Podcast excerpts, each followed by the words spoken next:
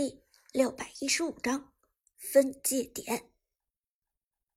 Quick 战队的偷袭打得凶猛，Prime 战队的反制也丝毫不弱。旺财的鬼谷子一招反先手，保住李白的同时，也反向限制住了老夫子和诸葛亮。李白快速离开战场，他身上被姜子牙挂上了减速和减甲，而 Quick 战队没有执着的去进攻李白。而是将目标锁定在了鬼谷子的身上，杀不掉李白，杀一个鬼谷子也可以，反正目标是帮李元芳争取时间，其他的都无所谓。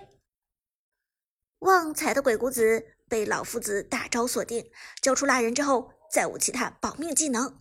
姜子牙、诸葛亮和老夫子的输出很猛，很快要了鬼谷子的命，击杀。人头属于诸葛亮，Quick 战队见好就收，准备马上离开这个是非之地。但就在这时，李白又追了回来。Quick 战队拿下了 Prime 战队这边鬼谷子的人头，但 Prime 战队马上就过来还以颜色。剑南道，Prime 战队的花木兰、李白和干将莫邪三个人形成合围之势。目标就是 Quick 战队的这三个人。话音未落，李白已经当先冲了过来，一技能二段冲过去，眩晕老夫子，抬手一招神来之笔，圈中三个人。没等 Quick 战队这边给出反应，上路河道上飘过来一把飞剑，花木兰，长歌的花木兰到了。这下精彩了，看快克战队准备怎么打这一波。小冷道，话音未落，长歌的花木兰直接切入，瞄准诸葛亮，打出沉默杀。这一次，花木兰的思路非常清晰，就是要沉默诸葛亮。转眼间，快克战队博士的诸葛亮就被沉默，同时中路的干将莫邪也赶到了，李白、花木兰。干将莫邪三个人包抄，对 Quick 战队形成了一个包围的局面。偏偏就在此时，下路河道上也发生了激烈的斗争。Quick 战队的李元芳一直在企图偷龙，而暗影主宰在李元芳的攻击下，血量已经剩余不多。同时，边路的刘邦也过去支援李元芳，两个人打龙的速度很快。然而，就在暗影主宰快被偷下的同时，一个噩梦漩涡从暗影主宰的位置上出现。是梦琪来了！Lucky 的梦琪总是在最关键的时刻出现。我们看河道暗影主宰这里的争夺同样激烈。剑南兴奋喊道：“梦琪来的太及时，在李元芳马上就要拿下暗影主宰的时候，梦琪来了。”小冷也点头说道：“现在这个状态的梦琪输出非常恐怖，如果时机到位的话，Prime 战队完全可以抢下这条暴君。而原本 Quick 战队的刘邦已经准备开大招去上路野区支援了，但由于梦琪的骚扰，刘邦的这个大招就不敢释放出来，他根本就无法离开河道龙坑。梦琪。”直接落入河道中，震起了旁边的李元芳和刘邦。但与此同时，暗影主宰的被动攻击也被触发，梦琪也被主宰给击飞。这样一来，梦琪的控制就浪费了，而三个人几乎是同时落地。落地后，Quick 战队的李元芳快速一个二技能位移到旁边，利用更快的攻速。平 A 暗影主宰，而刘邦则连忙利用二技能打出穿梭，眩晕了 Lucky 的梦琪。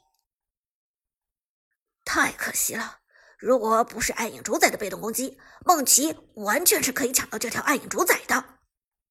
剑南遗憾地说，小冷也无奈的摇头，这可能就是人算不如天算吧。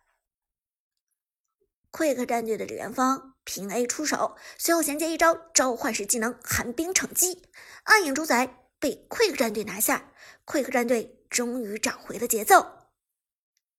但就在暗影主宰被击杀的瞬间，上路传来了噩耗，Quick 战队的噩耗：干将莫邪击杀诸葛亮，被花木兰打出沉默杀的诸葛亮完全走不掉。干将莫邪赶到之后，一招剑来衔接雌雄双剑，直接将诸葛亮送走。靠，这伤害！Quick 战队的博士郁闷的吼道：“诸葛亮被鬼谷子破防，又被花木兰沉默，他的血量剩余的本已经不多，被干将莫邪收割，根本就是意料之中的事情。”而老夫子。和姜子牙也没有好到哪去，因为李白已经贴身刷出了大招青莲剑歌，凤舞九天，长剑出手，脆皮的姜子牙当场就残了。抬个的干将莫邪快速贴过去，又是一招雌雄双剑出手，double kill。这一波是干将莫邪的舞台，抬个。大杀四方，而老夫子吃了李白的一个大招，状态已经很不好了。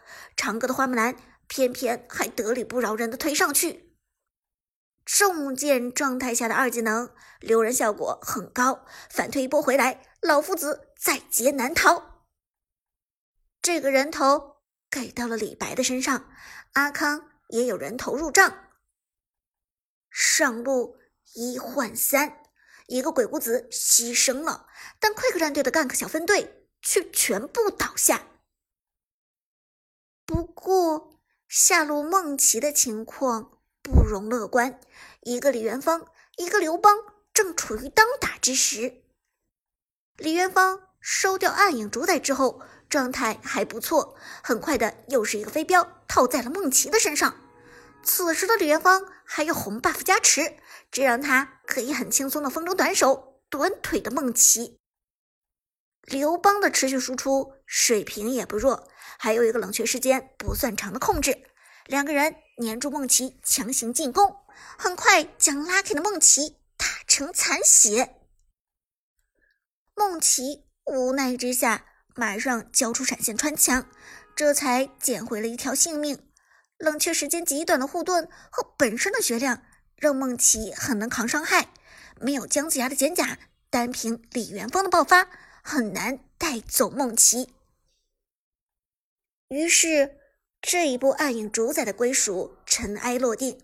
Quick 战队以牺牲三个人头为代价，拿掉了这条暗影主宰。这一波很难说谁亏谁赚，团战打了一个一换三，但。暗影主宰却丢了，Prime 战队这边不能算是有优势。剑南道，小冷却持相反的意见。我倒觉得 Prime 战队这边稳赚不赔。虽然 Quick 战队召唤出了主宰先锋，但是他们的人都死了，肯定没有办法强推。等他们复活的时候，Prime 战队这边兵线也清理的差不多了。Prime 战队。的确是这么想的。现在的当务之急是先处理掉这些主宰先锋。苏哲，先补好状态，回到线上，尽量在暗影主宰靠近河道前就解决他们。对面李元芳还没有死，注意不要被他偷塔。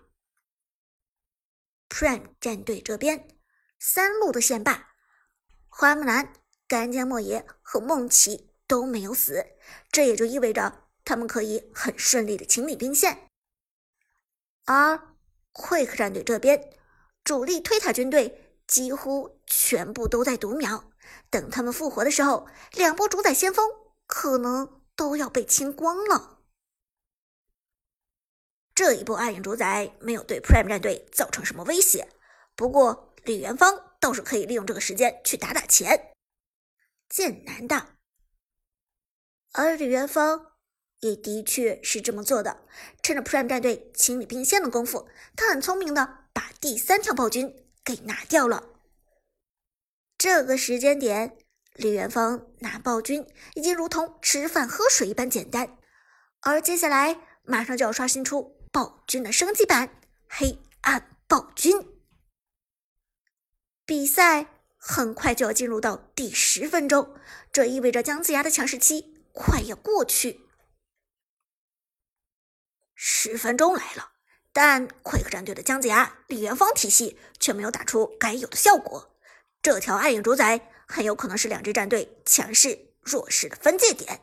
接下来的比赛会怎么发展呢？剑南的留给 Quick 战队的时间可能不多了。